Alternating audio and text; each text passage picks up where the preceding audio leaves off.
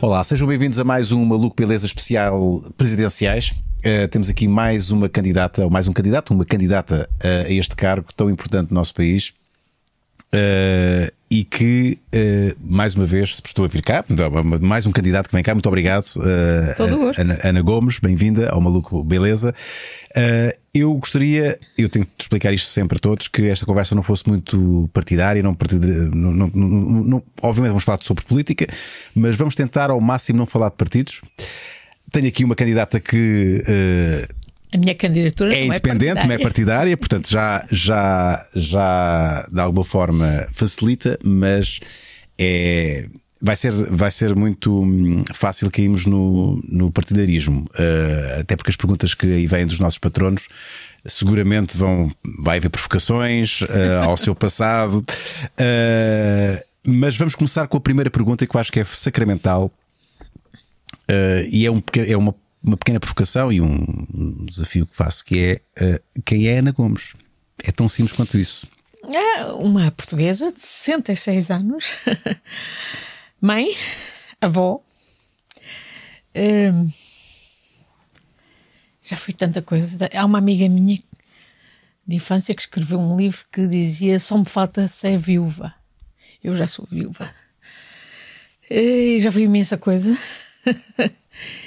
e hum, acho que tive imensa sorte na minha vida e, hum, e acho que tenho obrigações como cidadã deste país e, e acredito no país, acredito na juventude deste país e é por ela que, que aqui estou, como candidato, que corro.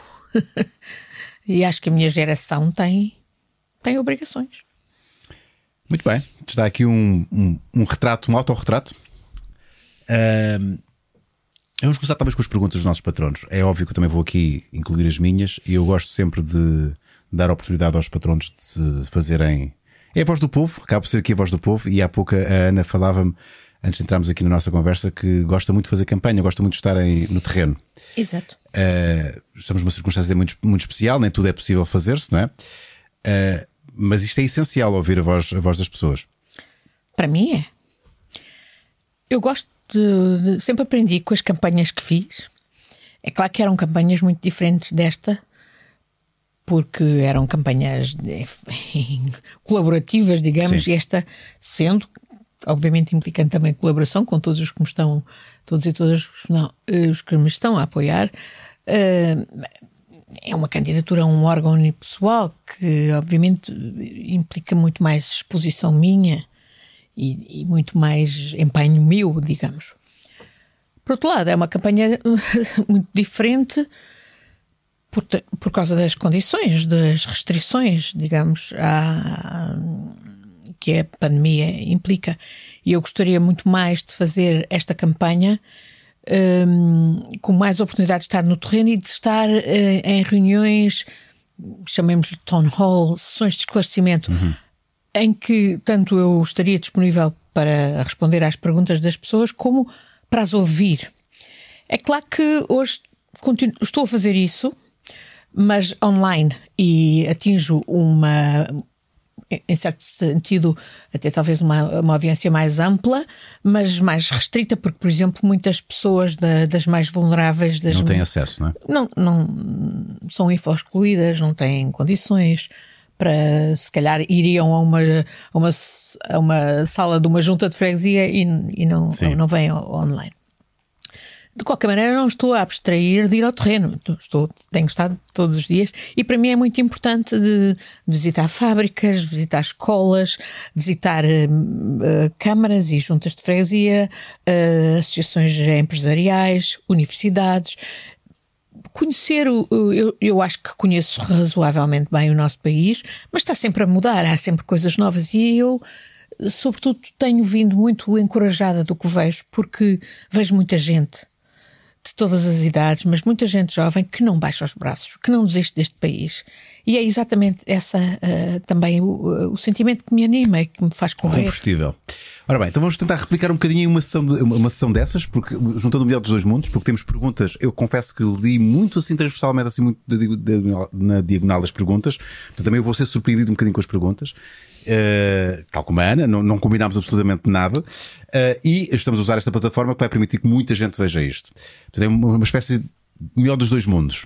Uh, Porco Sensual, é assim que se chama o nosso patrono, eles são livres de, dar os, de se auto-intitularem como quiserem. Faz a primeira pergunta. Gostaria de saber se a doutora Ana Gomes iria ser idêntica ao Marcelo. Já começamos com as provocações. E seria entrar em, em discórdias com o governo, mas alturas que achar mas nas alturas que achar que o deva fazer. Pergunto também se o mandado de, de sete anos uh, é assim tão produtivo, uma vez que não haveria a mesma pressão e responsabilidade que dois. Gosto que defenda o sentido de justiça e combate à corrupção, contudo, Paulo Pedroso, lá está, foi um exemplo de quem foi ajudado pelo que se escutou nas escutas, ainda que não validadas. Cumprimentos ao, a todos os presentes. Bom, estamos aqui já aqui no, na questão delicada, que muita gente uh, lhe aponta, o porquê da escolha de Paulo Pedroso, uh, mas Quer responder já aqui a, a estas questões do, do, do, porco sensual? Antes de mais, eu uh, suponho que a pessoa se está a referir a, um, uma, uma, ideia que eu defendo que, eh, que, que, seria considerável em sede de revisão constitucional, que era a, de, de, em vez de haver dois mandatos consecutivos do Presidente da República, penso que seria mais produtivo haver um longo mandato de sete anos, eh, sem pôr a pressão exatamente de uh, quem, quem está no lugar eh, pensar que tem que ser reeleito. Sim. Daria mais liberdade e mais independência, suponho eu. Isso acontece noutros países? Não. Acontece. Pela é que encontramos uh, Bom, em França acho que o mandato é de 7 anos, okay. embora renovável, e eu acho que não devia ser. Ui, então, então na, na, teoria podem ser 14 anos? Penso que sim.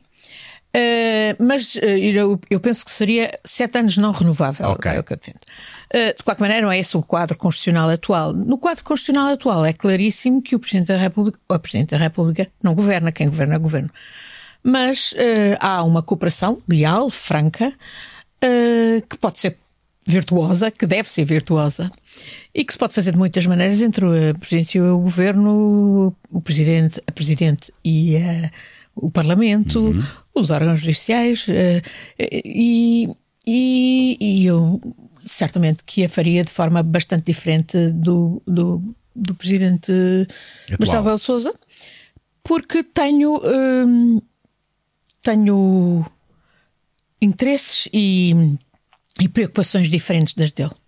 Então, uh, designadamente. Então, quais são as preocupações dele e as suas preocupações? Olhe, as minhas preocupações têm a ver com o regular funcionamento das instituições democráticas, que é de resto uma, é uma, uma das função. funções eh, do Presidente da República, além de ser garante da unidade nacional, da soberania, etc., é uh, ser o garante do, do regular funcionamento das instituições democráticas. E nós vemos todos os dias, infelizmente, muitas eh, disfunções das instituições democráticas, muitas perversões das instituições democráticas. E penso que o papel de quem elegemos para a presidência da República é, quando está perante essas disfunções, não varrer a questão para debaixo do tapete e ou fingir e atuar por várias maneiras, de forma leal, de forma uh, adequada, publicamente ou privadamente, como for melhor, mas não uh, não passar por cima dos assuntos. E há imensas questões que, olha, ainda hoje eu participava num debate com estudantes da Faculdade de, uh, de Direito do Porto uh, sobre combate à corrupção com o Dr. Paulo Moraes também, como participante, e, e, e, e eu dizia, nunca vimos o, o, atual Presidente da República realmente uh, interessar-se uh, e trabalhar ativamente. Uh, Exatamente, pela, pela, pela, pela esclarecimento, pela, pelo, uh, pelo encerramento de muitas das questões que preocupam os cidadãos relativamente à, à incidência do fenómeno da corrupção em Portugal. É um exemplo, haverá muitos outros. uh, portanto, Mas o Presidente da República, ou a, Presidente, a Presidência da República, tem mecanismos para então acelerar processos? Para... Não, não, não, não, estou a dizer intervir, por exemplo, sim, sim. Uh, porque há separação de poderes. É, aliás, uma característica essencial da democracia.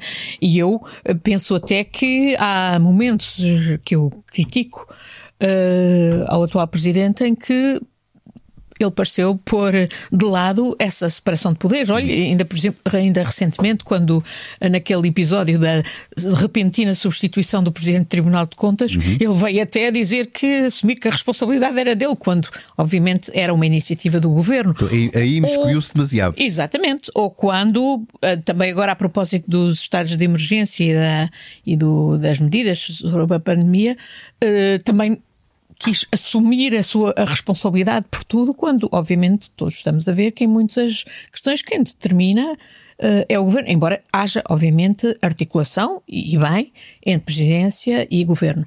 Portanto, há muitos então, casos. faz?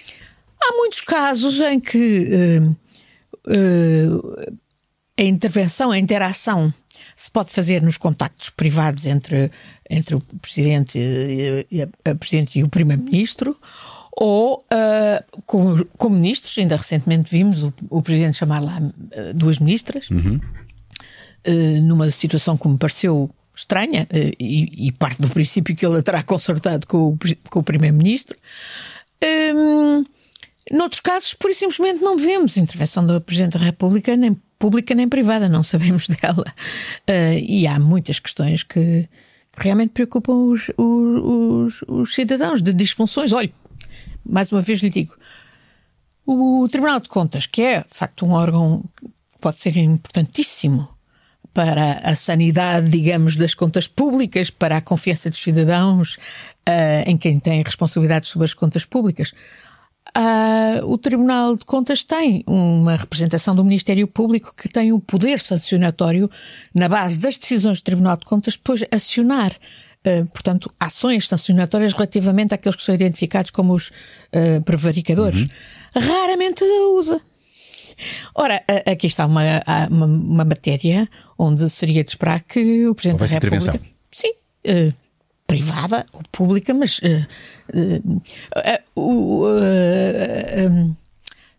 a organização de muitos dos processos de corrupção em esquemas de, chamados de megaprocessos, uhum. como receita para trabalhar para, para aboborar, para a prescrição. Uhum.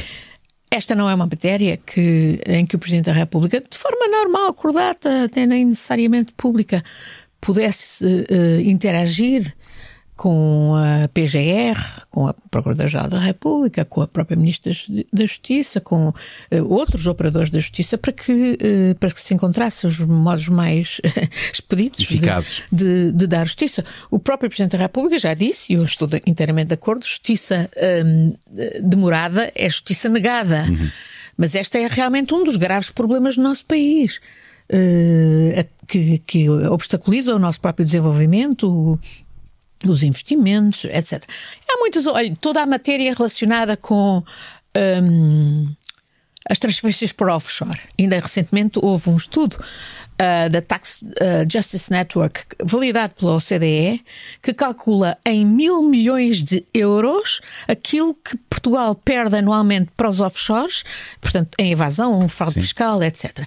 É, é uma estimativa conservadora, de certeza porque só naqueles anos da Troika, entre 2011 e 2014, chegámos à conclusão que tinham ido 10 mil milhões de euros. E depois, nos anos seguintes, 2016, 2019, foram 30 mil milhões de euros. Bom, a título de pagamentos, de royalties, serviços, etc. Mas sabemos que é por esses esquemas que, de facto, há imenso dinheiro que devia entrar nos cofres do Estado e que não entra. E é depois à conta disso que se diz não há dinheiro, não há dinheiro, e a dívida, a dívida e o déficit, etc. E depois não há dinheiro, de facto, para pagar as, uh, os serviços públicos. Olhe, para reforçar o Serviço Nacional de Saúde, o importante é neste momento uh, para responder à pandemia, para reforçar a escola pública, para reforçar os, as forças de segurança, que são obviamente fundamentais para o nosso país e que não devem trabalhar em condições de indignidade, precárias, etc. Ora bem, alguma vez viu o Presidente Marcelo Rebelo Sousa fazer alguma referência a isso? Nunca. E esta é uma questão importante. É uma, olha, tão importante. Ainda ontem eu ouvia, eu, ou hoje de manhã eu ouvia o Ministro uh, César Vieira uh, falar até no contexto da Web Summit e de um uh, anúncio de que uh, vai haver um forcing para, para a taxação das grandes plataformas digitais, que são aquelas que estão a ganhar dinheiro faraonicamente e que mais beneficiam dos esquemas dos offshore, etc. Uhum. Nós não sabemos, por exemplo, quanto é que uh, as grandes multinacionais tipo Google, Apple, Facebook, Amazon fazem de lucros no nosso país e quanto é que desviam para os offshores à, à conta dos lucros feitos no nosso país com consumidores portugueses. Não sabemos de todo, é totalmente opaco. Esta é uma questão fundamental. Uh, sabemos que é uma questão que distorce as condições de concorrência no mercado interno europeu.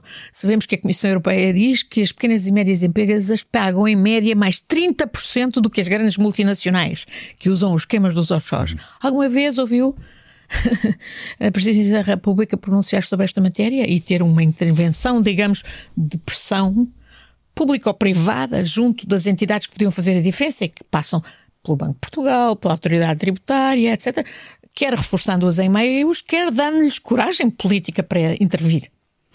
O, o, ligado com isto, já... eu nunca mais sim, sim, sim, O offshore da Madeira.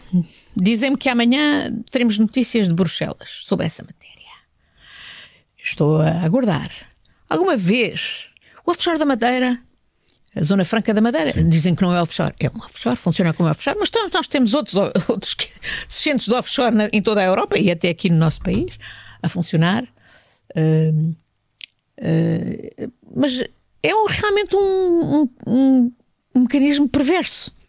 Alguma vez uh, tem sido objeto de um de intervenção da Comissão Europeia, que reviu muitas das posições que no passado permitiram que isto, uh, que este esquema florescesse em Portugal, uh, na, na, Madeira e noutros, noutras, uh, noutras latitudes europeias.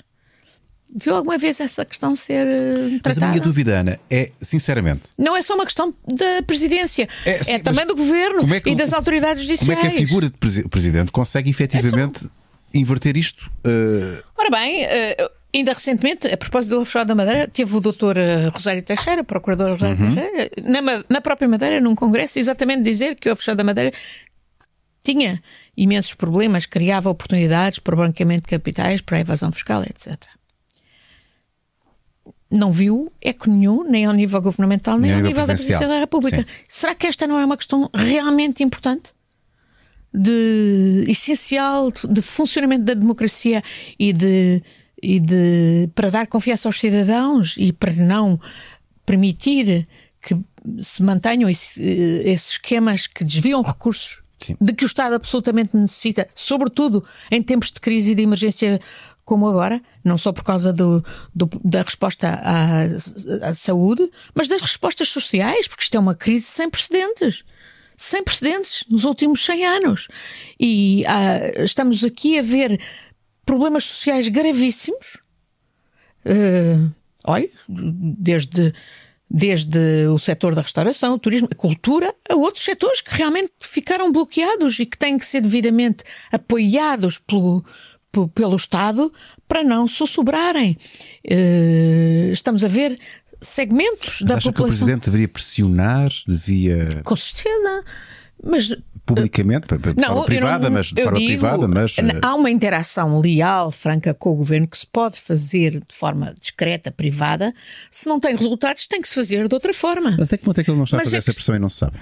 Ah, não há nada que nessa nisso o, presidente tem realmente um grande savoir-faire em termos de eh, projeção mediática da sua ação e, portanto, saber-se-ia. Saber-se-ia. Uh, e, e, e, ver se iam resultados, porque eu não tenho dúvida nenhuma que a partir do momento que alguém que esteja a pôr estas questões em cima da, agência, da agenda pública uh, e de governação do país, uh, pois haverá resultados. Não tenho dúvidas que há imensa gente nos diversos setores da administração pública, da, dos operadores da justiça, cheios de vontade de fazer a diferença e de combater o que está mal, mas nunca tiveram incentivo. Uhum. E essas questões nunca preocuparam certas figuras uh, e instituições do país e têm que preocupar. Portanto, eu estou-lhe a dizer isto porque aqui estão matérias onde eu, sendo Presidente da República, absolutamente interviria Paulo de uma maneira ou de outra. Paulo Pedroso, vamos ao Paulo Pedroso. Paulo Pedroso é um amigo meu, conheço-o bem, trabalhei com ele, confio nele. Disse-o na altura, em 2004, quando ele e outros responsáveis do PS foram vilmente atacados para desviar atenções de outras coisas. Não, não acredito, nunca acreditei que ele tivesse nada a ver com a Casa Pia. Pelo contrário, foi um grande ministro uh, do Trabalho e da Solidariedade. Foi ilibado na Justiça Portuguesa, foi ilibado na Justiça Europeia. O Estado português foi condenado em, na Justiça Europeia pela forma como o tratou. Uh, as pessoas que, fazem, que falam como este senhor fala referem-se a escutas que foram nessa altura tornadas públicas, mas que eram escutas entre dirigentes do PS que obviamente estavam a querer perceber o que é que era aquilo, porque havia, obviamente, um ataque ad hominem em relação a determinados uh, responsáveis do PS como eu incluindo Paulo Pedroso. E, portanto, as pessoas queriam saber. Eu próprio, nessa altura, lembro-me perfeitamente, falei com imensas pessoas, minhas amigas, operadores da justiça, de, de, para, para, tentar perceber o que é que estava a passar. Porque havia um ataque ad hominem em relação a Paulo Pedroso e em relação a, a, a Ferro Rodrigues totalmente injusto. O que estes dois homens e o que as famílias deles sofreram não tem, não tem explicação. E, portanto, eu sou pela justiça. Eu sou pela defesa dos injustiçados. Claro, Paulo Perdoso foi, foi injustiçado. Eu confio nele. Sim, ele é um colaborador essencial da minha campanha. Eu confio nele e estou aqui a dar a cara. Eu sou mãe, sou avó, sete netos. É evidente que eu jamais contemporizaria com quem quer que tivesse qualquer ligação a práticas criminosas, designadamente pedofilia e, portanto, não tolero, não aceito e, e, e, este tipo de especulações que, obviamente, têm, muitas vezes, vêm de gente bem intencionada, mas não conhecedora. Eh, e é por isso que aqui estou a dar-lhe esta explicação. Não... Tendo noção, claramente, que a pode prejudicar. É o que muita gente diz, mas eu, eu confio em Paulo Pedroso.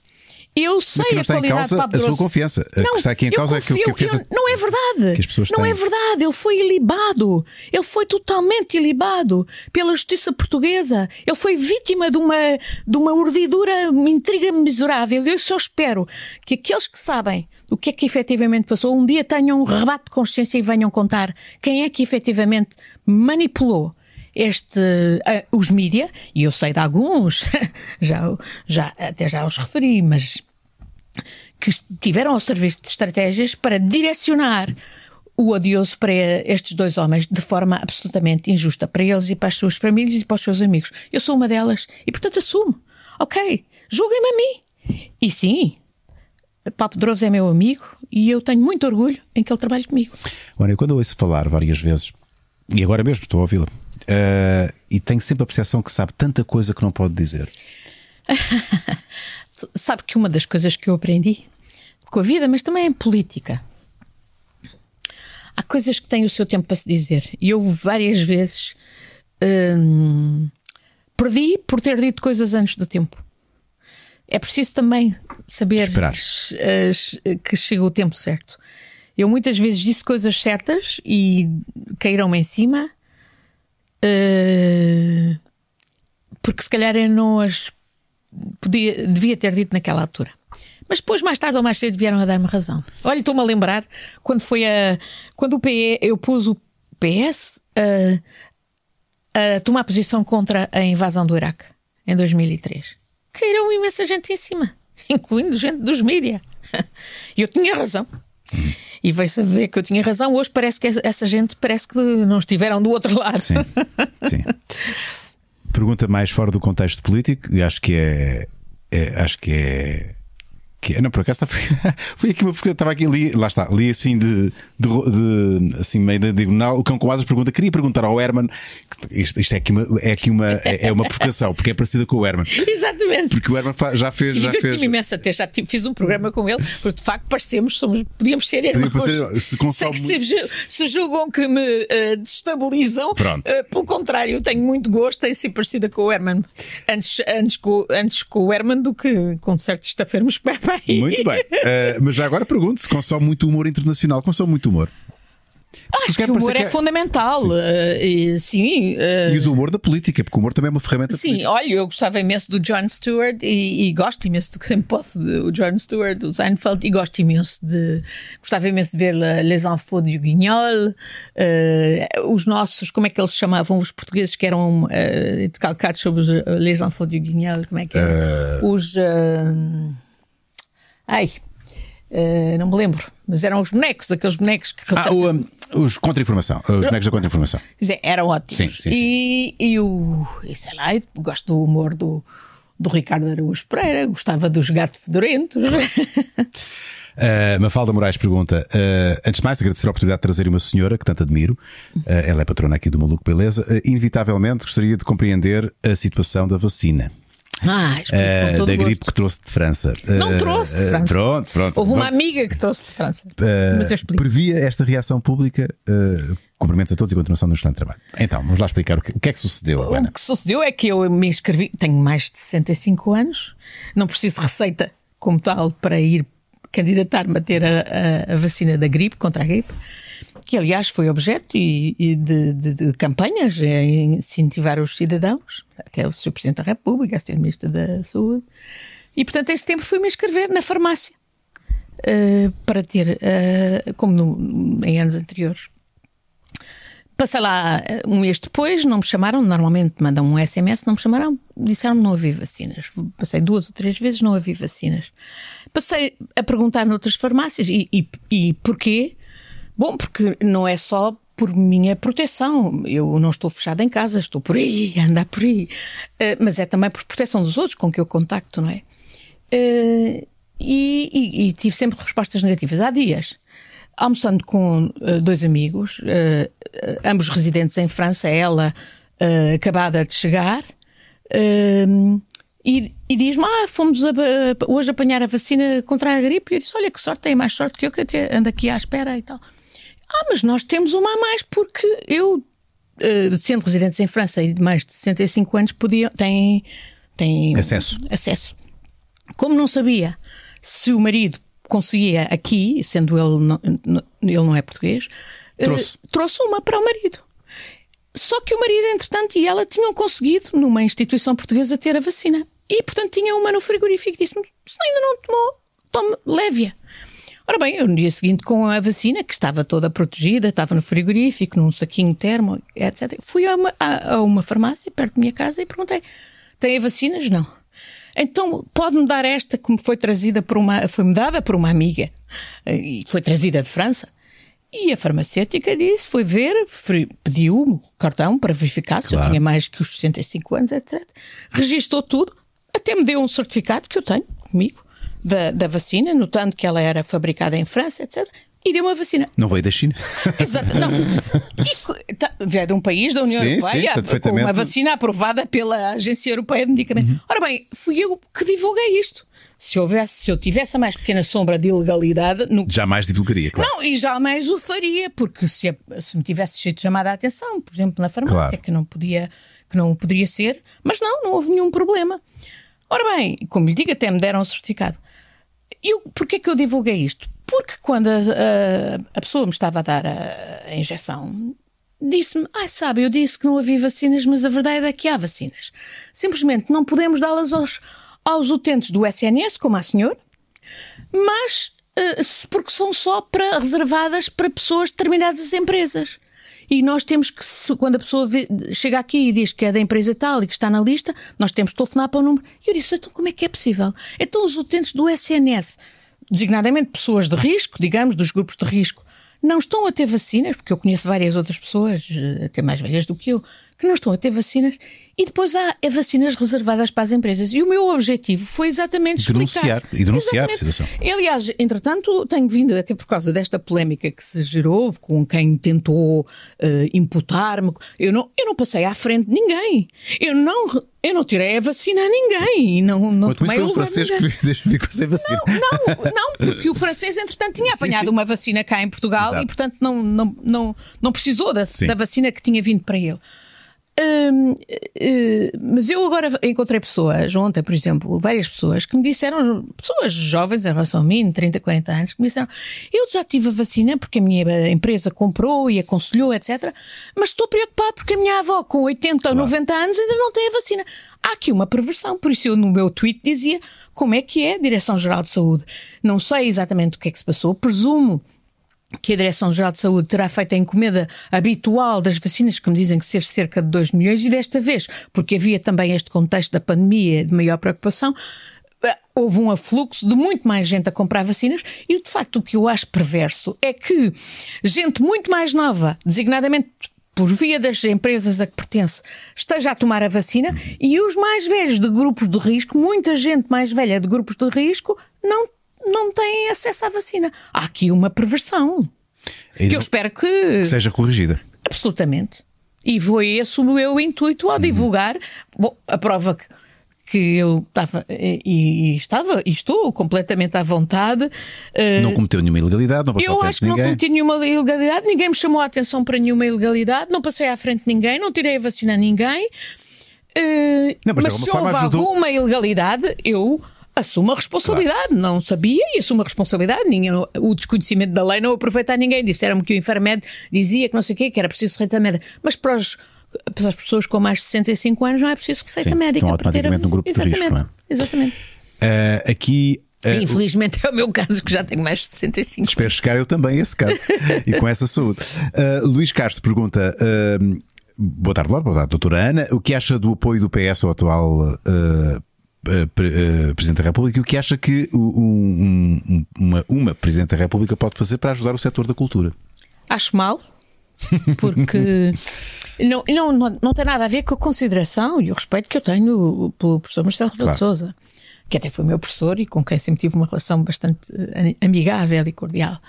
Um, mas, ele representa, mas ele representa a direita deste país a direita democrática, embora ultimamente tenha feito esta deriva altamente perigosa para a democracia, que é de ser artífice deste acordo do Chega com outros partidos, que eu acho que é realmente, como disse Pacheco Pereira, envenenador, para, para, para o sistema político e para o partido de ambos em particular, que é o, PSD, que é obviamente um, um, um dos pilares, digamos, da construção democrática em Portugal.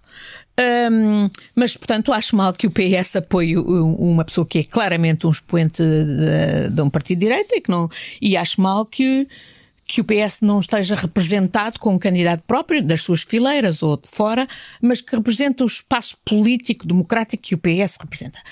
Uh, e, sem dúvida que essa também foi uma das razões porque eu, a certa altura, entendi candidatar-me, porque acho que esse espaço uh, do socialismo democrático, ou da, digamos, que, que, neste momento é muito mais do que isso, do meu ponto de vista, que é no fundo todo o campo progressista uh, que quer defender a democracia, que quer regenerar a democracia, que quer contrariar aqueles que querem destruir a democracia, tem que se unir.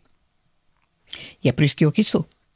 Um, eu, ao, ao, contrário do que alguns tentam insinuar, eu não sou populista, porque os populistas querem destruir a democracia.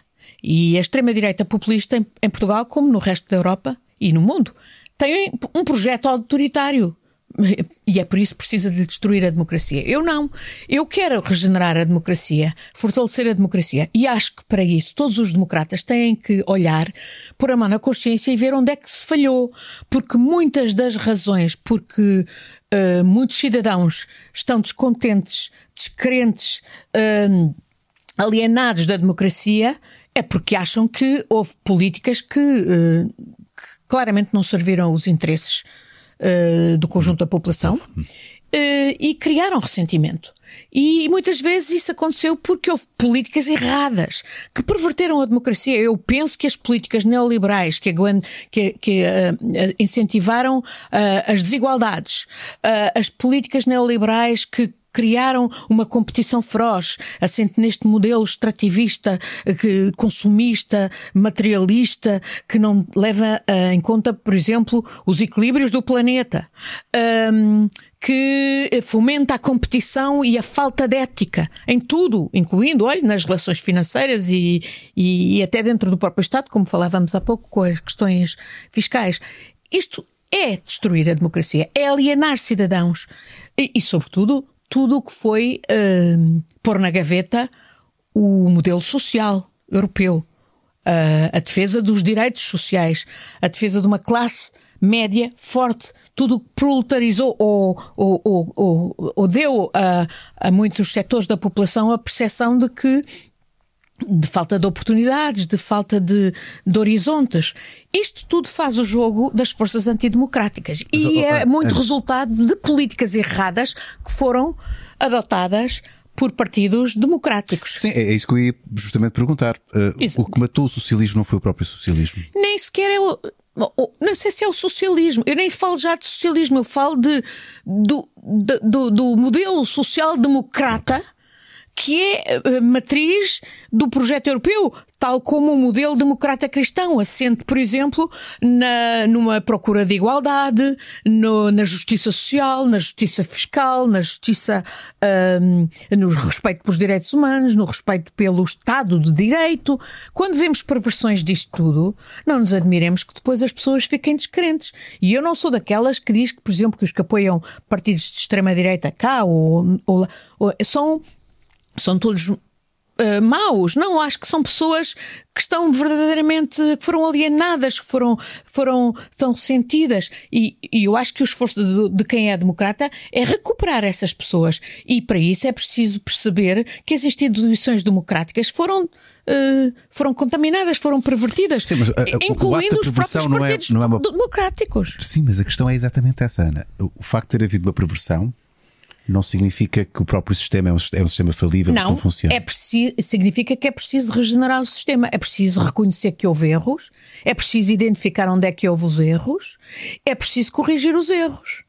E já muita coisa foi corrigida. Já hoje não estamos, por exemplo, nos, a nível europeu, imagine, nos, já não estamos nos tempos da Troika em que queriam, por exemplo, inscrever o déficit como se fosse o, a, a, Golden Rule, como se fosse uma regra de ouro uhum. uh, que tudo determinava. Hoje já estamos na, num, num período em que, por exemplo, a própria aquilo que era anátema nessa altura, que era a ideia de, de mutualização da dívida, uhum.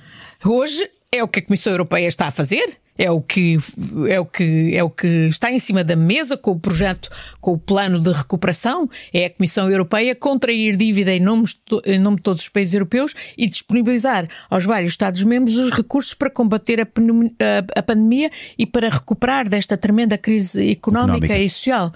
Portanto, eh, em poucos anos lembra-se, eh, era anátema falar em mutualização Sim. da dívida e, e, até queriam que puséssemos na Constituição a Golden Rules, a, a regrador. Portanto, isto, há já aqui uma correção que está a ser feita a nível europeu. Há outras correções, por exemplo, as questões da fiscalidade a nível europeu em 2014, 13, 14, não se falavam, nem era, nem era um assunto. É com o escândalo LuxLeaks que de repente se começa a falar das questões da fiscalidade a nível europeu e a ver como uh, uh, o, a, a, a, ideia de que não há regras a nível europeu em matéria de fiscalidade, de facto, acaba por alimentar o dumping fiscal e, portanto, desvirtuar a concorrência no mercado interno e, e, e e, e, prejudicar, sobretudo, as pequenas e médias empresas, que pagam, em média, 30% mais de impostos do que as grandes multinacionais. Tudo isto está a evoluir e tem sido Porque são correção. correções, não é? Correções Ora bem, eu penso que também a nível nacional, as instituições democráticas, incluindo os partidos políticos, que são essenciais à democracia, porque não há, não há uh, democracia sem partidos políticos, têm que pôr na mão na consciência e ver onde é que fizeram mal e onde é que, onde é, que uh, é preciso corrigir. E há muita coisa que é preciso corrigir. Por exemplo, agora que vem aí a tal bazuca europeia, esses fundos todos para nos ajudar a, a recuperar, é impensável que não haja de facto um esquema, uh, um, um mecanismos de monitorização de controle democrático para garantirmos que o, que o dinheiro é bem aplicado e que os cidadãos têm confiança e há transparência. E essa é uma questão vital. Vital para a sanidade do próprio uh, regime democrático no estado em que hoje estamos em Portugal. Uh, essa tem que ser uma questão em que os partidos e os, as instituições políticas levam a sério e não, enfim, fazendo mais daquelas coisas que é para, para inglês ver, mas depois não funcionam. Uhum. Portanto, eu quero regenerar as instituições democráticas e é exatamente por isso que que me candidato, e é exatamente por isso que digo que uma vez eleita, e mesmo sem ser eleita, hoje só participando já como candidata, estou a pôr estas questões em cima, em cima da, mesa da, mesa e quero forçar os outros candidatos a debatê-las, designadamente aquele que hoje é o atual Presidente da República, que não pode continuar a pôr estas questões uh, debaixo do tapete. Debaixo do tapete. Rasta Partam, é o nome da nossa patrona, ou do nosso patrono, considera a candidatura da Ana Gomes uma mais-valia, pois preenche um espaço político à esquerda, de outra forma iria ficar órfão. Foi justamente aquilo que, que disse. Gostaria de saber o que considera um bom resultado eleitoral. E sabendo da ação limitada do PR no nosso sistema político, será que é assim tão limitada? Pergunto eu. Uh, quais as principais medidas que propõe tomar caso seja eleita? Olha, eu, uh, eu sou democrata e eu, uh, eu, estou aqui a trabalhar para ser eleita. E acho que é possível ser eleita. e mas eu sou uma democrata e, portanto, sujeito-me ao verdito. Quem vai decidir não são as sondagens que para aí fazem, são os eleitores no dia em que forem votar. Desde já preocupa-me uh, as restrições e a forma como, de alguma maneira, uh, se está a tentar quase que restringir o debate. Uh, e este é já um combate desigual. E seria sempre desigual, porque implicaria, de resto, a o, o, o, atual incumbente, não é? Uhum. Uh, e portanto seria sempre desigual. Mas, uh, por exemplo, esta história de até uh, aqui o presidente não ter assumido que é candidato. É estranho, não é? é alimentando estranho. este segredo polichinelo. É obviamente para não estar a ter que entrar já no debate Sim. e de alguma maneira é tornar mais desigual o que já é desigual, ainda por cima por causa das condições de, de, de, de que a pandemia uh, impõe, não é? As restrições que impõe. Um, Portanto, eu estou a candidatar-me para, para ganhar. Acho que não é de todo impossível, por muito estratosféricas que sejam as sondagens eh, para o presidente Marcelo Rebelo de Sousa. Acho que muito vai depender do debate, dos debates que faremos. Espero que, fa que os façamos eh, bem e, e, abertamente na televisão. Eu não tenho dúvidas nenhumas que, que isso acontecerá. Um, e sem dúvida que eu direi, como já hoje lhe disse aqui, vários exemplos de questões que até hoje não têm sido discutidas, que são até obnubiladas quase que uh, uh, uh, por sistema, pelos principais responsáveis uh, públicos e que têm que ser discutidas e que têm que ser encaradas, que são questões essenciais de, uh, para voltar a dar confiança aos cidadãos nas instituições democráticas e que, e que não podem ser postas debaixo do tapete. E, portanto, eu, como Presidente da República, tal como hoje já como candidata ou antes como cidadã e antes como europetada, nunca me demiti nem me demitirei de as de as querer. Uh, ver discutidas, não é? E, e, e, encontrar soluções. E muitas das soluções, obviamente, não sou eu. Ou não será o Presidente da República ou a Presidente da República já encontrar. Sim, mas chamá-las ao debate. É? Exatamente, e vai depender do concurso dos vários operadores uh, democráticos. Oh, Ana, era capaz de beber um cafezinho com o André Ventura uh, não oficial? Eu. Um, por uh, formação profissional, como diplomata, estou preparada para falar com o diabo. Mas uh, sei muito bem o que é que quero do diabo. e há momentos de lazer e de, e de, de, e de convivência social. Uh, eu tenho linhas vermelhas e, e quem queira destruir o projeto democrático não é, obviamente, uh, sequer adversário respeitável. Uh, quem quer destruir o Eu vivi em ditadura, sabe? E, e não, não contemplo a ideia de voltarmos a uma ditadura. E quem quer destruir um projeto democrático, para mim, não é sequer só um adversário. É aquilo que combato. Não, não são as pessoas em si, não é o senhor A ou a senhora B. Uhum. É o, o projeto de destruição da democracia que representa. E é por isso que eu considero intolerável e até incompatível com a Constituição atual e com os deveres do Presidente da República que jurou cumprir e fazer cumprir a Constituição, que, por exemplo, se aceite a normalização de um partido que quer destruir a Constituição e que quer destruir a democracia, como é o caso do tal acordo feito nos Açores. Mas eu vou retomar a pergunta. Não vou desistir deste doce. Porque o André Ventura não é só o seu, o seu projeto político, não é só. Uh, é, é uma pessoa. Uh, Sim, é uma pessoa e contempla, tenho... contempla ter uma conversa agradável com o André Ventura. Eu espero ter um debate. Não, não, uma Estou conversa preparada. agradável, num contexto estou, que não seja estou de debate. preparada para ter um debate. Não me furtarei ao debate com quem quer que seja, incluindo com esse eh, senhor. Não me furtarei ao debate. Agora, não vou aqui dizer-lhe que, ah, que tenho algum prazer e que alinho Já se cruzou em. com ele? E que alinho em. Nunca ouvi pessoalmente. Nunca ouvi pessoal. Não. Eh, Que alinho em, em, em, em cortesias sociais eh, com quem, eh, para mim, representa um projeto que quer destruir a democracia. Eu defendo a democracia. E defendo a lei por todos os meios. Por todos os meios, sempre. E, portanto, não, não contem por isso com pessoas que querem co- e que têm um projeto de destruição da democracia. Neste caso concreto, até penso que é- essa pessoa quer é projetar-se e defende isso e o seu contrário. Defende tudo que, que lhe der projeção. Portanto, nem sequer nesse aspecto é prática. É, é, de coerente. facto- não, não é, não é para mim um interlocutor responsa- eh, respeitável, mas é, mas é, mas será meu adversário nesta contenda e, portanto, não me furtarei ao- aos debates debate. que tiver que haver. Então, o, a Inês eh, pergunta, gostava de perguntar à doutora Ana Gomes o que é que ela acha do papel que as mulheres têm na política atualmente, nacional e internacional, e se a nomeação da Kamala Harris eh, como vice-presidente dos Estados Unidos pode ser um novo caminho para as mulheres terem mais força na política.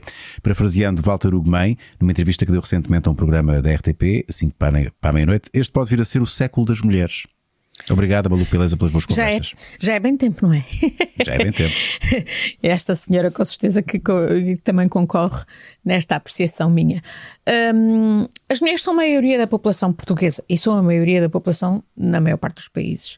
E têm sido, de facto, discriminadas. eh, por eh, uma cultura patriarcal, machista, que, eh, inclusivamente, quando elas já têm as qualificações, vão à escola e a todos os graus e estão em, eh, estão em todos os lados da ciência, da tecnologia, etc., mas continuam, por exemplo, a ter a encontrar os chamados tetos de vidro que as impedem, por exemplo, de ir a assumir postos de direção nas empresas, na, na vida económica, nos órgãos de decisão política.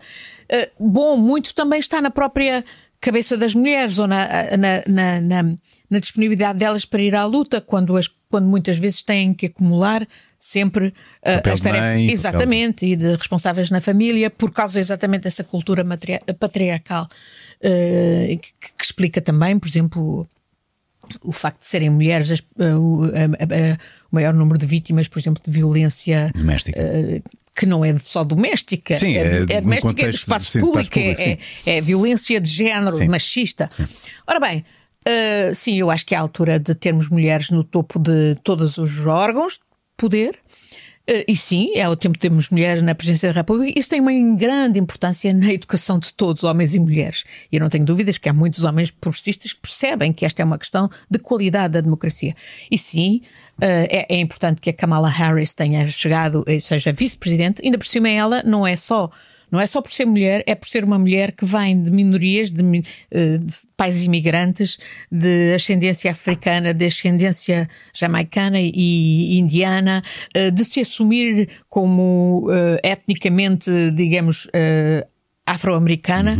Eh, penso que tem, como ela disse, que a mãe lhe tinha dito, vais, podes ser a primeira mulher em tudo, mas trata de garantir que não serás a única. Para mim, esta é de facto uma atitude fundamental, porque não é uma questão de números, percebe? E não é uma questão de, de haver uh, uma mulher que lá chega, é depois fazer a diferença. E fazer a diferença por eh, combater os, os, eh, os estigmas discriminatórios, eh, por incentivar as mulheres a, a- a assumirem o lugar que lhes compete em todos os órgãos de poder, naturalmente, no- e para que estão qualificadas e, e em que não serão nem melhores nem piores do Sim, que os homens, igual. mas que têm a sua própria vivência e têm também o seu próprio concurso para o encontrar das soluções. E há tantas matérias onde claramente o, o- o excesso de testosterona deu mais resulta maus resultados. Lembra-se durante a crise eh, financeira do, do subprime, eh, todas as organizações estudavam e diziam que de facto o hubris associado ao excesso de testosterona naquelas, eh, nos bancos e nas instituições financeiras explicava muitos dos erros e, da, e das, eh, da- da- das que provocaram a verdadeira tragédia que tudo aquilo Faltava ma- implicou. mais estrogênio e menos testosterona. E é, e- e é por isso que hoje, inclusivamente, também cá em Portugal, temos leis a determinar, por exemplo, a paridade que, que, todos os órgãos nas empresas, nas empresas públicas, na, nos conselhos de administração, da banca, etc., tenham equilíbrio de género. E eu penso que o equilíbrio não tem que ser 50-50, tem, tem que ser 40 60 de qualquer género. Uhum. Uh, tem que haver um máximo e um mínimo de qualquer do género. A começar, obviamente, no governo. Olhe, no Conselho de Estado, em todos os órgãos de poder. Eu não tenho dúvida nenhuma que, sendo eu Presidente da República, isso mudaria. E, e tem poderes para isso? Então não. Então não. De obrigar essa cotização? Então não, não é cotização.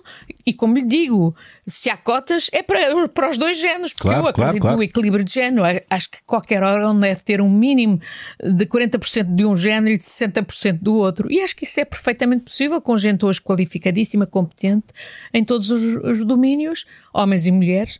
E esse equilíbrio é saudável, é saudável para a democracia.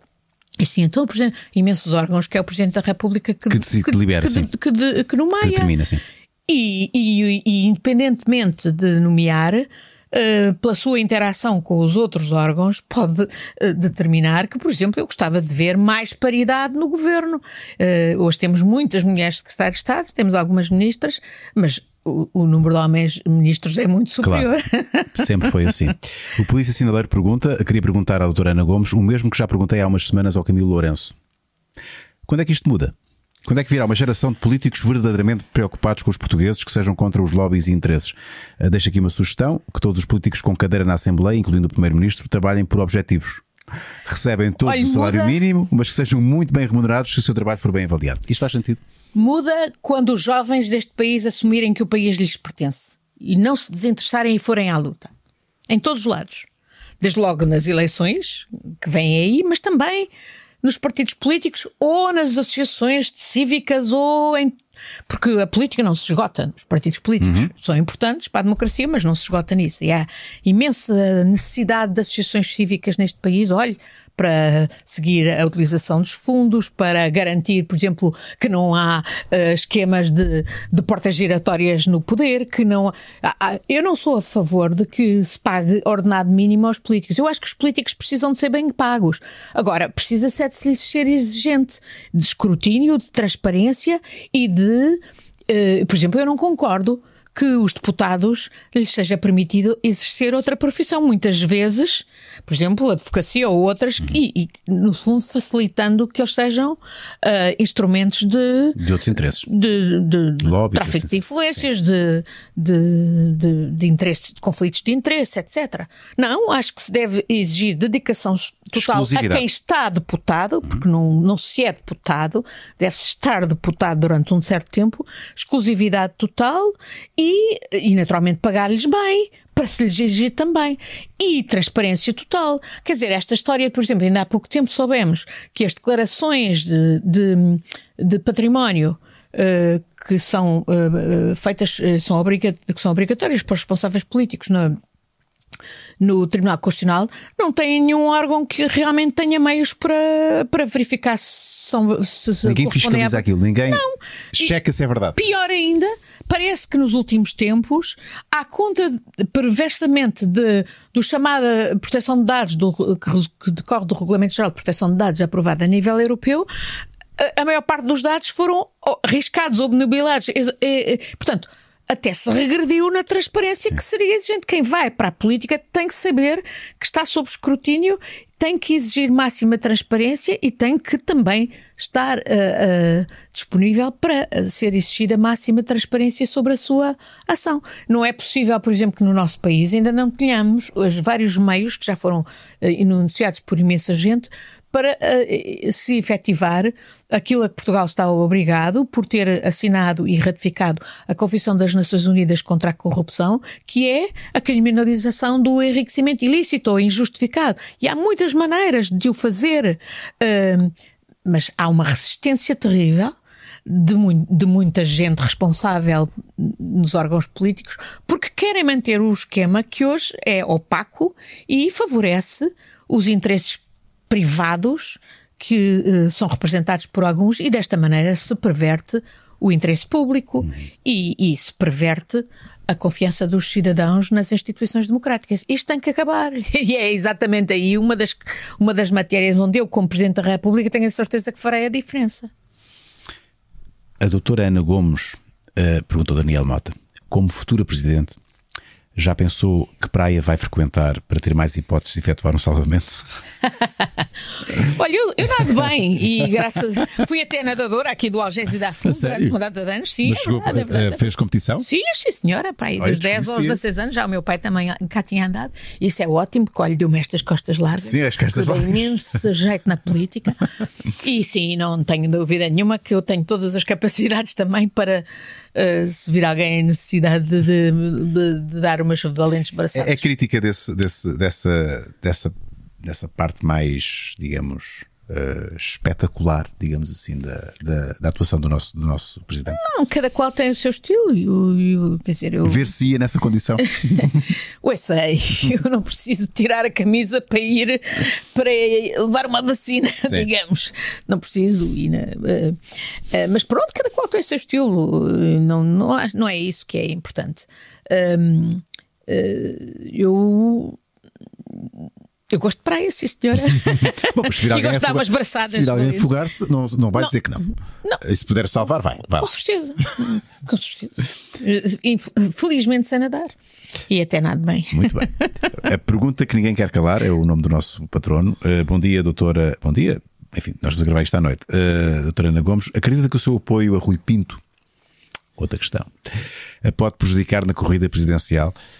Acha que existem dois pesos e duas medidas no que Rui Pinto denunciou, consoante quem é o avisado?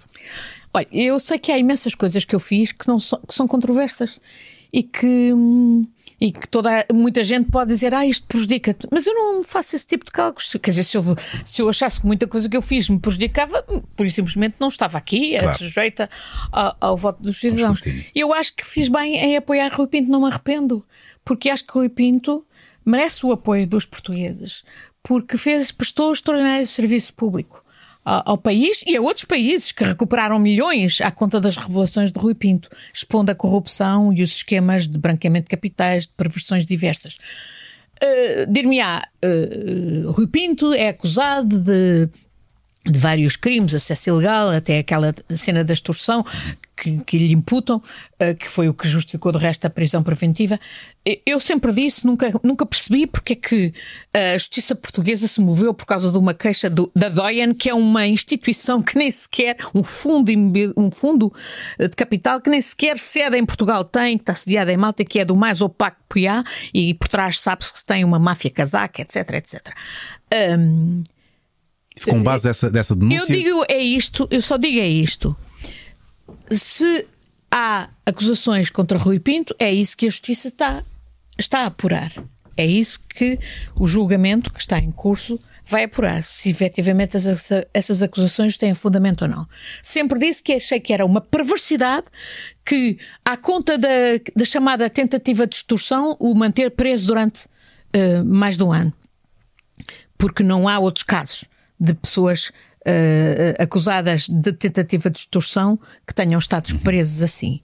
Um, uh, eh, a justiça vai fazer o seu caminho. Eu não digo, eu não, eu não, não ponho, não sou eu que tenho que avaliar se de facto as acusações a Rui Pinto são uh, reais, têm fundamento ou não. É a justiça que vai fazer o seu caminho. Agora, o que eu digo é que essa mesma justiça, para ser justa, tem também que avaliar o tremendo serviço público que ele prestou a Portugal e a outros países com as revelações que fez. E tanto que prestou que hoje as próprias autoridades judiciais o reconhecem e eles estão a colaborar com o Rui Pinto e, Rui Pinto, e têm Rui Pinto a colaborar com ele.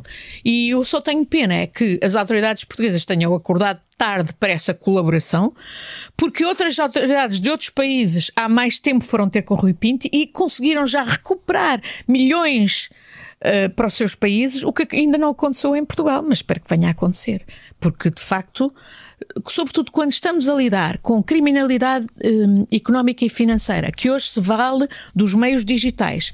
Criminalidade que se vale, por exemplo, perversamente, também do segredo profissional de certas classes profissionais, como os advogados, e não estou obviamente a acusar todos os advogados, mas não só, advogados, contabilistas, consultores, que se, que se valem do segredo profissional indevidamente para, no fundo, proteger e organizar e engendrar esquemas de branqueamento de capitais e, no fundo, de serviço à criminalidade organizada, no, em todos os domínios, e, e o Rui Pinto interessou-se em particular pelas ligações do mundo futebol. do futebol com, com os negócios e com a própria política, etc. Uh, ah, pois, faça esse tipo de criminalidade, sabendo nós que as autoridades não têm meios, nem humanos, nem formação, nem recursos periciais, nem nada, é evidente que elas precisam de colaborar com pessoas como Rui Pinto.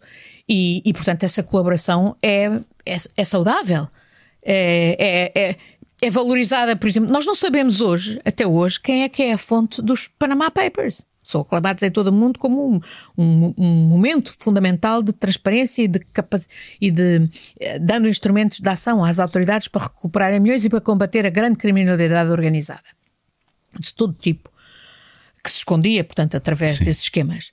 Ora bem, nós não sabemos quem é a, eh, a fonte dos Panama Papers até hoje. Foi é um, protegida tem um pseudónimo, não sabemos se é dentro da própria uh, organização na tal Sociedade de Advogados Mossack Fonseca ou se é de fora, é...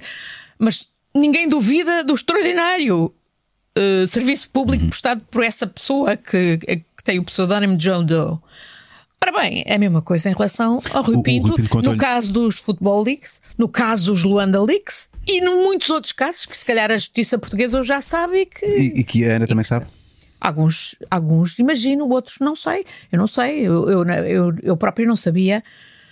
Eu próprio não sabia que o Futebol Leaks uh, tinha na origem uma pessoa como o Rui Pinto, um português era o Rui Pinto. Quando eu pela primeira vez tive contato com o Futebol Leaks, exatamente no quadro dos Panama Papers Sim. do Parlamento Europeu, eu não fazia ideia que havia um português. Só soube que era um português quando o advogado dele, já ele estava uh, com o mandado de extradição na Hungria a ser, a ser uh, portanto, a eh, pedido pelas autoridades portuguesas e o advogado francês dele me entrou pelo gabinete dentro, eu conheci esse advogado e me veio dizer eu preciso de ajuda porque não sei se tu sabes que, que quem está por trás do Futebol Leaks é um jovem português que está neste momento a ser objeto do pedido de extradição uh, das autoridades portuguesas. E aí eu passei a. Não tem contacto com o Rui ou não? Já o encontrei algumas vezes. Uh, e, e, estou à espera de ir. Uh, encontrei, fui visitar lá a prisão, eu não o conhecia pessoalmente, uhum. só o conheci quando fui visitar a prisão. E agora estou à espera de ser chamada a tribunal porque sei que o meu nome foi indicado, arrolada como uma das testemunhas, portanto. Mas uh, sim, encontrei duas ou três, talvez quatro vezes na prisão, e até na prisão encontrei, conheci o pai dele e a irmã dele e estivemos a conversar. E talvez eu tenha, eu tenha tido um papel em justamente uh, ajudar a que a cooperação entre ele e as autoridades acontecesse. acontecesse, que acho que é bom para Portugal.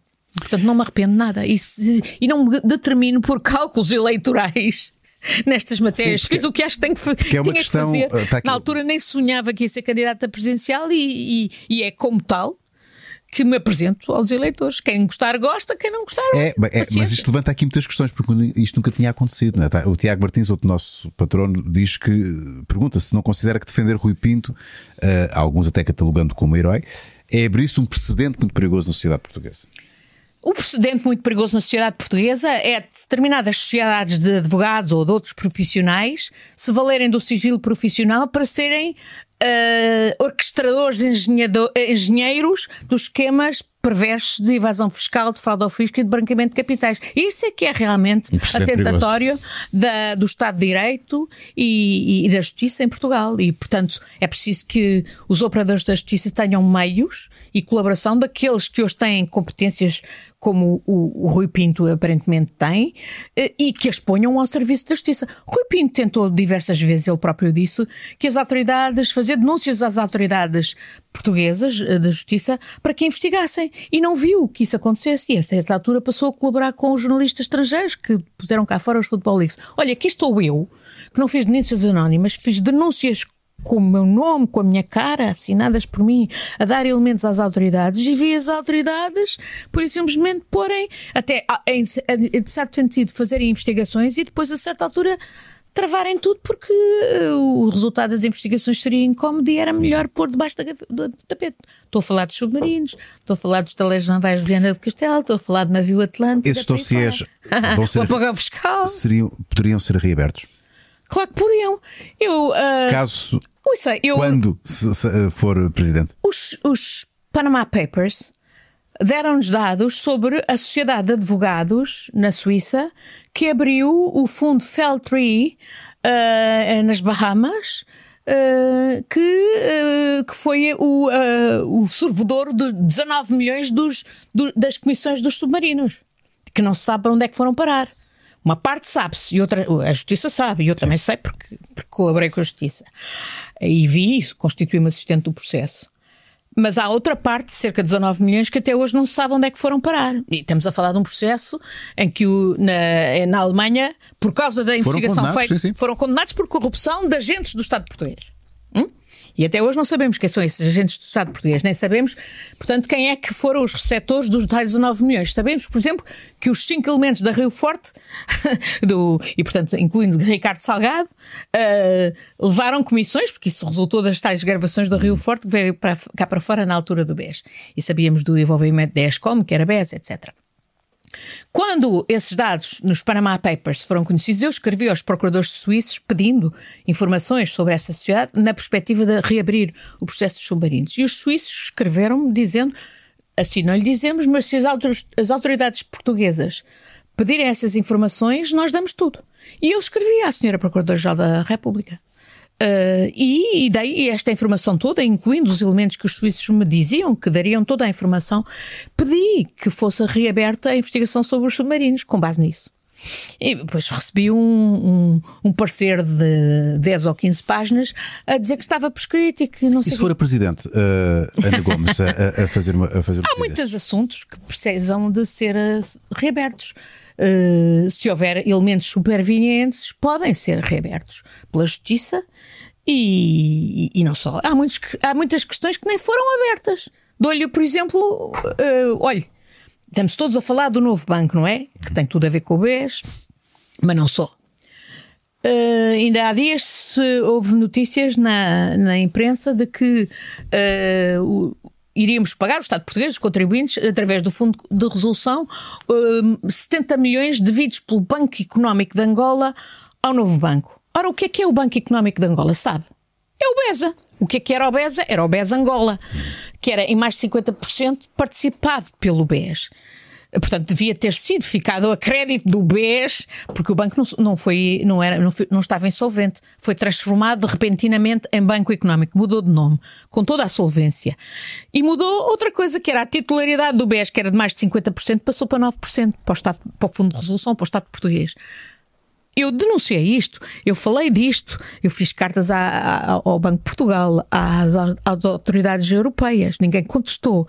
Viu alguém até hoje mexer um dedo para garantir que o Estado português, que, que herdou o buracão BES, sim, sim, sim. ao menos se tivesse compensado com a parte do BES que era BESA e que está lá, hoje chama-se Banco Económico, na mão, aliás, do chamado trio metralha uh, angolano, que agora até já o próprio presidente João Lourenço esforçou a ter que entregar isso às autoridades angolanas. Não viu. Ninguém fala disto. E agora vem-nos dizer que ainda o nosso Fundo de Resolução vai pagar 70 milhões que o tal banco económico, que era o ex-BESA, deveria ter pago ao novo banco. Há aqui perversões terríveis. Sim, estas questões deviam estar na agenda de todos os órgãos de poder, incluindo o Presidente da República. O Presidente da República, de resto, é um eminente professor de Direito, deu pareceres uh, a, a, todo tipo de autoridades nacionais e, e, angolanas. De certeza que não, não tem insensibilidade a estas uhum. questões, uhum. não é? Portanto, uh, sim, Há muitas questões que têm que voltar a ser postas em cima da mesa e não ser enterradas debaixo de, do tapete, em, lesando o Estado português e lesando os contribuintes portugueses. Estamos quase a acabar a nossa conversa, Ana. Quase com uma hora de conversa. No entanto, tenho aqui mais duas ou três perguntas, se não se importar. Esta vem do Lobo Solitário e é uma pequena provocação. Uma convidada na qual me revejo, uma loba solitária, ou será que não? Fica a provocação. A minha pergunta é a seguinte: independentemente de ganhar ou não estas eleições, o que pretende trazer ao panorama político nacional com esta candidatura? Já, já, já falou aqui várias vezes os temas que quer trazer à baila. Quer parecer que a corrupção é, sem dúvida, a sua maior bandeira? Diria que sim. Um, para já eu não sou solitária, eu sou gregária. Muito gregária. E é exatamente por ser gregária que acho que tenho que me empenhar pelo país, acredito no país, acredito na, na, na, nos portugueses e nas portuguesas, acredito que a juventude tem que tomar mão nisto, tem que reclamar o país, tem que ter horizontes, tem que ter oportunidades cá agora e não continuar a ser mandada para fora para se realizar pessoal e profissionalmente. E, e, portanto, sim, a corrupção é um elemento muito importante da minha atuação, porque eu acho que a corrupção tem sido um, um dos fatores pervertendo a, a, a, democracia e minando a confiança dos, uh, dos cidadãos e das uh, cidadãs nas instituições democráticas.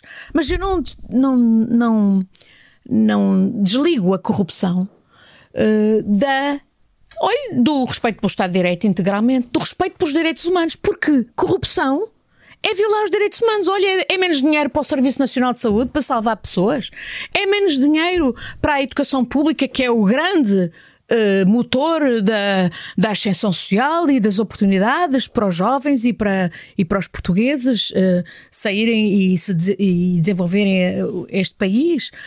Um, eu não desligo um, a boa governação do país, por exemplo, da de uma política de regionalização séria que, que, que, porque eu acredito que nós precisamos dos poderes a todos os níveis, incluindo aos níveis locais, locais para de facto dinamizarem uh, uh, os, as, uh, as, as, suas regiões. as, suas regiões, para conhecendo, até para, olha, para, para canalizarem agora os apoios de emergência, porque conhecem melhor o tecido local, para aproveitarem das sinergias interregionais e até transfronteiriças que eu não, eu não concebo se continua a despovoar este país. Tem que se ter um investimento que no interior, um repovoamento do país que incentive os jovens a terem filhos e combater este declínio demográfico, que incentive uh, o, o, o, receber e integrar devidamente os muitos trabalhadores estrangeiros que hoje trabalham em Portugal, porque há necessidade deles em Portugal, porque há trabalho para eles em Portugal.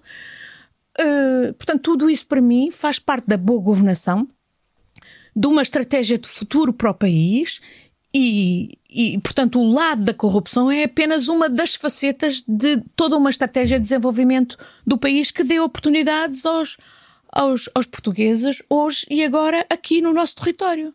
Para que os médicos e os enfermeiros não, não continuem a ser formados cá, com o esforço de, deles próprios, das famílias e do Estado, e depois vão uh, ser recrutados e ter progressão nas carreiras noutros países, com perda do nosso tecido social e económico.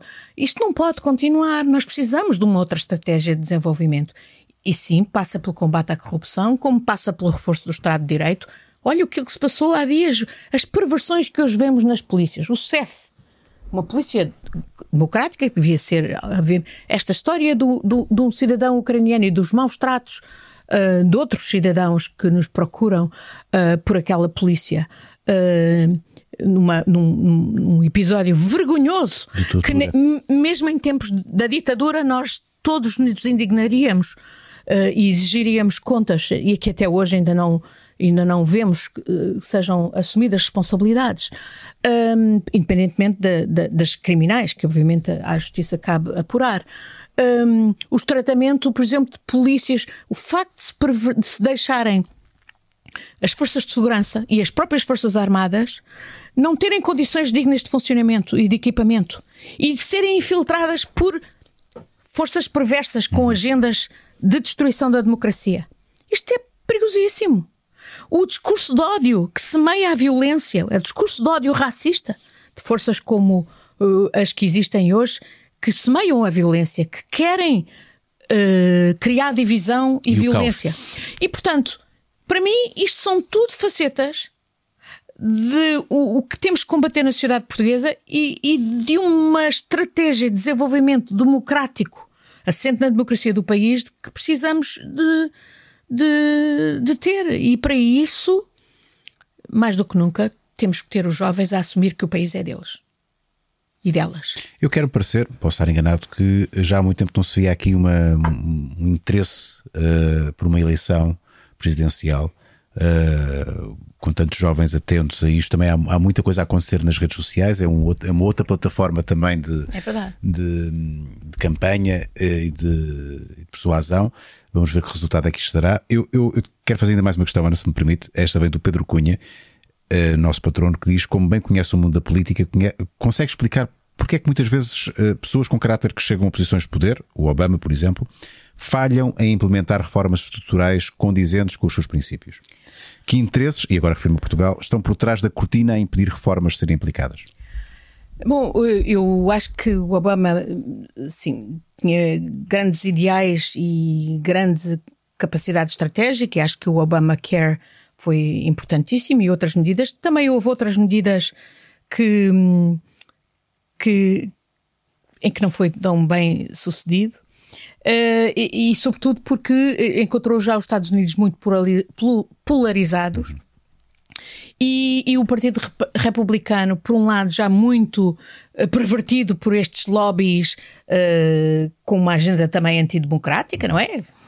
Expoente esse tal guru dos nossos extrema-direita também, o Steve Bannon, que também ainda há pouco tempo na televisão, uh, no Facebook, advogava, advogava que fossem degolados o Dr. Fauci e outro responsável e que a cabeça deles fosse pendurada na casa, na, nos grades da Casa Branca para dissuadir. Isto aconteceu já depois das eleições, inacreditavelmente. Ele disse literalmente isso? Disse literalmente isto. Uh, uh, uh, e também o próprio Partido Democrático, e eu fui a todas as convenções do Partido Democrático desde 2004, foi exatamente quando Obama pela primeira vez distinguiu como ainda jovem senador. Uh, esteve lá, assistiu à história. Estive, uh, foi a, a, a, convenção em Boston e ele fez um discurso que pela primeira vez o celebrizou, era um jovem senador. Uh, eu percebi que o Partido Democrático se deixou ficar refém dos interesses financeiros, sim, e do Wall Street. Aqueles super PACs que eram organizados no quadro das próprias convenções democráticas era uma coisa bastante uh, sinistra, do meu ponto de vista, e explica muitas das uh, incapacidades do próprio Partido Democrático. Eu espero que agora uh, se corrijam com Biden alguns desses erros e, e que os Estados Unidos voltem a ter uma política que seja uh, que aposte no multilateralismo, que aposte na concertação, embora eles continuem a pensar que são the, the exceptional nation, não é? Não era, não é só o Trump e, seja estrutural e, e transversal. De qualquer maneira, eu penso que e sempre apostei, por exemplo, como uh, fui 15 anos deputada do Parlamento Europeu e 15 anos membro da delegação para os Estados Unidos, porque acho que a relação entre a Europa e os Estados Unidos é fundamental, porque são duas sociedades de democracia avançada que podem se, trabalhar em sinergia, fazer a diferença pela regulação global. E nós precisamos muito de regulação global, porque há questões, desde a questão fiscal e de, e de portanto, combate aos offshores e todo esse esquema sinistro Uh, até à, por exemplo, à regulação digital. Regu hoje tem esta situação terrível em que tem plataformas digitais que são mais fortes do que muitos Estados, não é? Hum. a Google, Apple, Facebook, Amazon, isso tem que ser quebrado, absolutamente. Isso pela via fiscal e, e pela via da regulação uh, de outro tipo. Um, e isso passa por um entendimento básico entre a Europa e os Estados Unidos. Portanto, eu acredito nisso. Um, dito isto. Uh, não tenho dúvida que muitas das perversões têm a ver com toda uma agenda neoliberal que fez perder a ética, o sentido da ética e o sentido da sustentabilidade da própria atividade económica e social. E, portanto, há muito, há muito, há muito a fazer nesta matéria, também na própria Europa, que se deixou contaminar por muitas destas, por muitas destas teses. E em Portugal em particular? E em particular também. Em Portugal também. Em, Portugal também. E, e, e, é exatamente para, para ter uma voz interventiva nesse processo de regeneração que eu quero uh, que eu me apresente às eleições para a presidência da República. Doutora Ana Gomes, muito obrigado uh, pelo tempo disponibilizado. Sei que todos os dias têm sido dias uh, com algum cansaço acumulado uh, e não vai ficar melhor até, até, até às eleições. Uh, muito obrigado por este tempinho que disponibilizou para estar a conversa comigo. Muito. Uh, espero que tenha sido esclarecedor. Conhecemos um bocadinho melhor as ideias que a Ana traz, que a doutora Ana traz para, para a presidência da República. Muito obrigado. Muito obrigada, Rui, foi um prazer.